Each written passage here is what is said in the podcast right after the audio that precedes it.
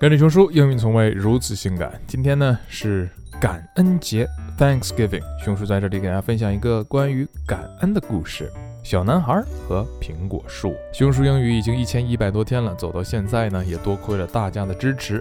没有大家的支持，就没有熊叔的坚持。所以呀，在这个感恩节里，熊叔我谢谢您全家。好，我们来听故事：小男孩和苹果树。有一天，小男孩在苹果树下，然后一个苹果掉了下来。于是，小男孩发现了万有引力定律。但是，这不是我要讲的故事。A long time ago, there was a huge apple tree. A little boy loved to come and lay around it every day. He climbed to the tree top, ate the apples, took a nap under the shadow. He loved the tree, and the tree loved to play with him. Time went by. The little boy had grown up and he no longer played around the tree every day. One day, the boy came back to the tree and he looked sad. Come and play with me, the tree asked the boy. I am no longer a kid. I don't play around trees anymore, the boy replied. I want toys. I need money to buy them.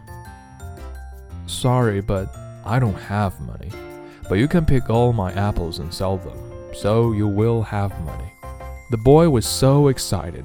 He grabbed all the apples on the tree and left happily. The boy never came back after he picked the apples. The tree was sad. One day the boy returned and the tree was so excited. Come and play with me, the tree said. I don't have time to play. I have to work for my family. We need a house for shelter, can you help me? Sorry, but I don't have a house. But you can chop off my branches to build your house. So the boy cut all the branches off the tree and left happily. The tree was glad to see him happy, but the boy never came back since then. The tree was again lonely and sad. One hot summer day, the boy returned and the tree was delighted. Come and play with me, the tree said. I am sad and getting old. I want to go sailing to relax myself. Can you give me a boat? Use my trunk to build your boat. You can sail far away and be happy. So the boy cut the tree trunk to make a boat. He went sailing and never showed up for a long time. The tree was happy, but it was not true. Finally, the boy returned after he left for so many years. Sorry, my boy, but I don't have anything for you anymore. No more apples for you, the tree said. I don't have teeth to bite, the boy replied. No more trunk for you to climb on.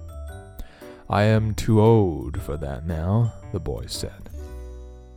I really can't, give you anything. The only thing left is my dying roots, the tree said with tears. I don't need much now, just a place to rest. I am tired after all these years, the boy replied. Good. Old tree roots is the best place to lean on and rest. Come, come and sit down with me and rest. The boy sat down, and the tree was glad and smiled with tears. This is the story of everyone. The tree is our parent. When we were young, we loved to play with mom and dad. When we grew up, we left them and only came to them when we need something or when we're in trouble. No matter what, parents will always be there and give everything they could to make you happy. You may think that the boy is cruel to the tree, but that's how all of us are treating our parents. 今日跟读金句 Number one. Sorry, but I don't have a house. But you can chop off my branches to build your house.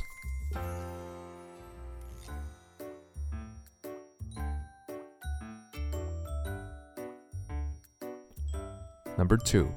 Old tree roots is the best place to lean on and rest. Come, come and sit down with me and rest.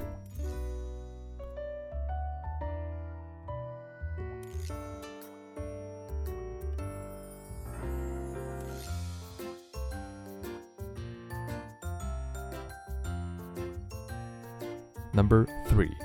No matter what, parents will always be there and give everything they could to make you happy.